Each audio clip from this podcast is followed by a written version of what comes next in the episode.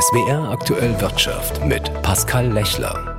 In Potsdam hat die zweite Runde der Tarifverhandlungen für den öffentlichen Dienst von Bund und Kommunen begonnen. Das letzte Mal haben sich die Arbeitgeber und die Gewerkschaften vor einem Monat getroffen. Seither haben die Gewerkschaften mit Streiks den Druck auf die Arbeitgeber erhöht. Die Fronten sind verhärtet. Die Gewerkschaft Verdi fordert für die 2,4 Millionen Beschäftigten 10,5 Prozent mehr Lohn, mindestens aber 500 Euro. Vor dem Verhandlungsort haben heute wieder viele Arbeitnehmer demonstriert. Amelie Ernst berichtet.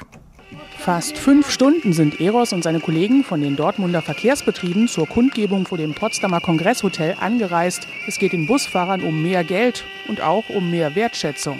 Wir als Busfahrer sind der Meinung, wir sind Tag für Tag da oder Tag für Nacht da und wir haben einfach das Gefühl, wir werden nicht wertgeschätzt auch finanziell. Und äh, man hört immer nur die Kommunen sagen, es ist kein Geld für uns da. Aber wie gesagt, wir sind immer da, wir haben keinen Feiertag frei, sonntags müssen wir arbeiten und das muss einfach fair honoriert werden. Etwa 1800 Euro netto im Monat bekommen die Dortmunder Busfahrerinnen und Busfahrer als Einstiegsgehalt. Zu wenig findet Eros auch angesichts der steigenden Preise. Ich habe das Gefühl, Geld ist da, es wird vielleicht nicht gerecht verteilt. Es gibt Menschen, die verdienen ganz gut in Deutschland und im unteren Segment sind viele Menschen dabei. Gerade jetzt in der Zeit, wo die Inflation so gestiegen ist, finde ich, ist das unsozial, ein falsches Denken. Auf der Arbeitgeberseite macht vor allem Bundesinnenministerin Nancy Faeser deutlich, dass sie die Forderungen mit Blick auf Anerkennung und Wertschätzung durchaus nachvollziehen kann. Die Beschäftigten des öffentlichen Dienstes sind der Kit Gesellschaft. Sie leisten Großartiges Tag für Tag und das muss natürlich auch lohnangemessen berücksichtigt werden. Und deswegen bin ich davon überzeugt, dass wir auch jetzt in den nächsten zwei Tagen tragfähige Lösungen finden werden. Doch was genau lohnangemessen bedeuten könnte, das lassen die Arbeitgeber weiterhin offen. Wolf Rüdiger Michel von der Vereinigung der kommunalen Arbeitgeberverbände spricht zwar von einem Kompromiss, doch mit dem rechnet er noch nicht beim zweiten Treffen in Potsdam. Ein Kompromiss zeichnet sich dadurch aus, dass man ihn nicht von vornherein schon auf dem offenen Markt preisgibt.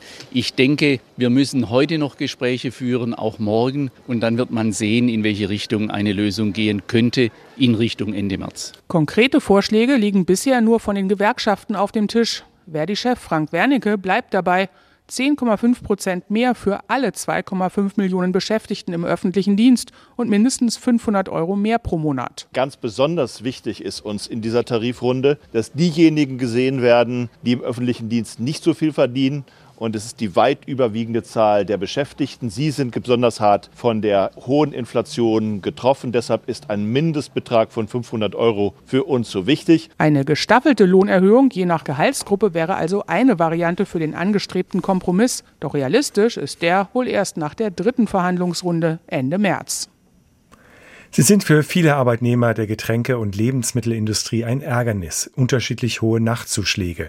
Viele Klagen sind vor den Arbeitsgerichten in Deutschland anhängig. Allerdings ist seit heute klar, die unterschiedlichen Nachtzuschläge sind rechtens, so das Bundesarbeitsgericht in einem Grundsatzurteil.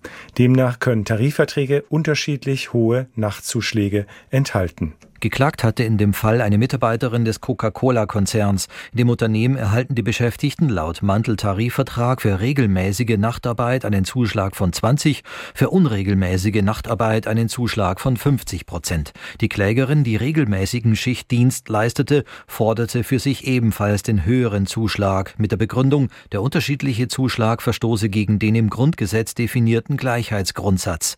Nach Angaben der höchsten deutschen Arbeitsrichter ist allerdings die unterschiedliche Höhe Höhe des Zuschlags rechtlich nicht zu beanstanden. Für die Ungleichbehandlung der Beschäftigten muss es zwar einen sachlichen Grund geben, dieser sei aber im betreffenden Manteltarifvertrag vorhanden. Mit diesem Tarifvertrag soll nach Angaben der Richter ein Ausgleich für die Belastungen gewährt werden, die durch die schlechtere Planbarkeit von unregelmäßiger Nachtarbeit entstehen. Es liege im Ermessen der Tarifvertragspartner, wie sie diesen Aspekt finanziell bewerten und ausgleichen wollten.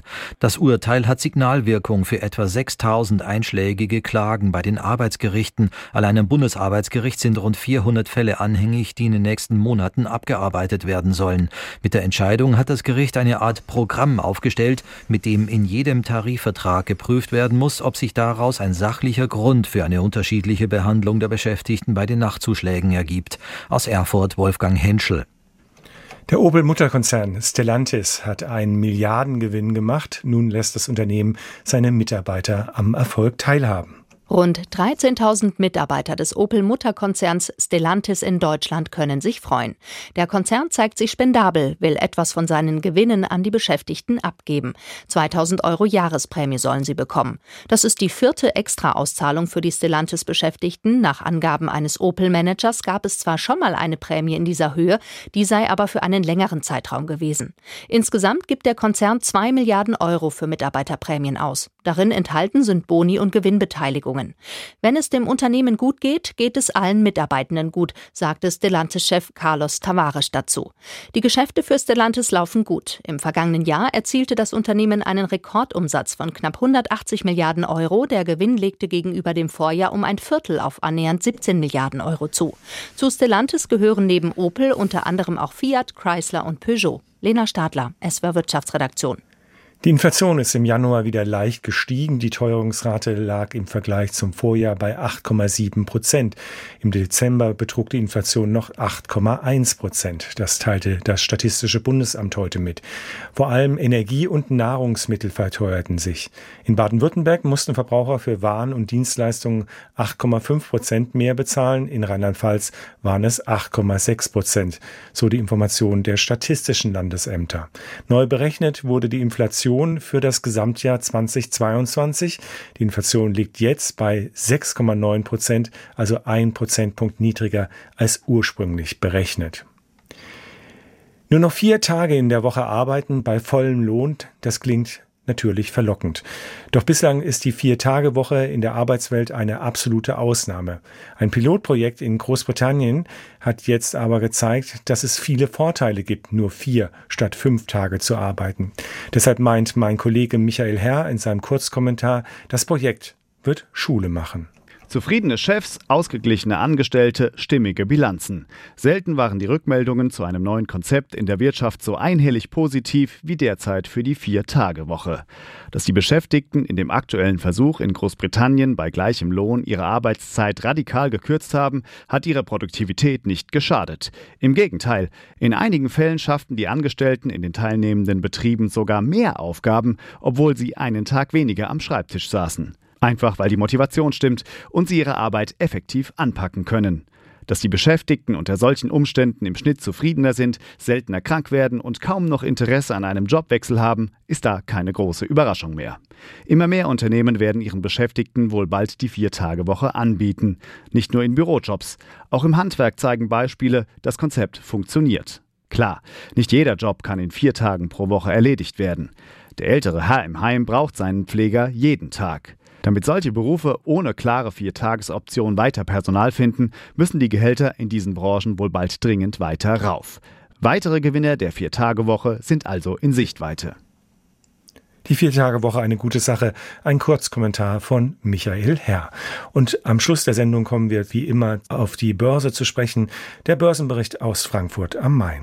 Ohne klaren Trend die Kursentwicklung am deutschen Aktienmarkt. Von Konjunkturseite kommen sehr unterschiedliche Signale. Zum vierten Mal in Folge blicken Manager großer Firmen optimistischer in die Zukunft. Abzulesen am IFO Geschäftsklimaindex. Die deutsche Wirtschaft arbeitet sich allmählich aus ihrer Schwächephase heraus, so der IFO-Präsident. Aber es ist auch klar, Herausforderungen bleiben. So hat die Bundesbank erst kürzlich darauf hingewiesen, dass sich Deutschland wahrscheinlich bereits in einer leichten Rezession befindet. Der schwache Konsum belastet. Viele Unternehmen überdenken zudem ihre Geschäftsstrategien. Der US-Konzern Tesla hat offenbar die Pläne zur Herstellung kompletter Batterien in Deutschland aufgegeben. In den USA locken Steuervergünstigungen. Die Möbelbranche spürt Gegenwind. Ein großer Umbau steht dem Hause Fresenius bevor. Nach einem Gewinneinbruch im vergangenen Jahr soll es nun einen Neuanfang geben. Fresenius und die Tochter Fresenius Medical Care wollen in Zukunft getrenntere Wege gehen. Zahlen hat Telefonica Deutschland vorgelegt. Erstmals seit zehn Jahren erzielte das Unternehmen aus eigener Kraft einen satten Gewinn, was auf Milliardeninvestitionen in den vergangenen Jahren zurückgeht und auf ein daraus resultierendes Kundenwachstum. Der DAX kann zu Handelsschluss seine Tagesverluste wieder wettmachen, steht jetzt bei 15.399 Punkten. Claudia Wehrle, ARD Börsenstudio, Frankfurt.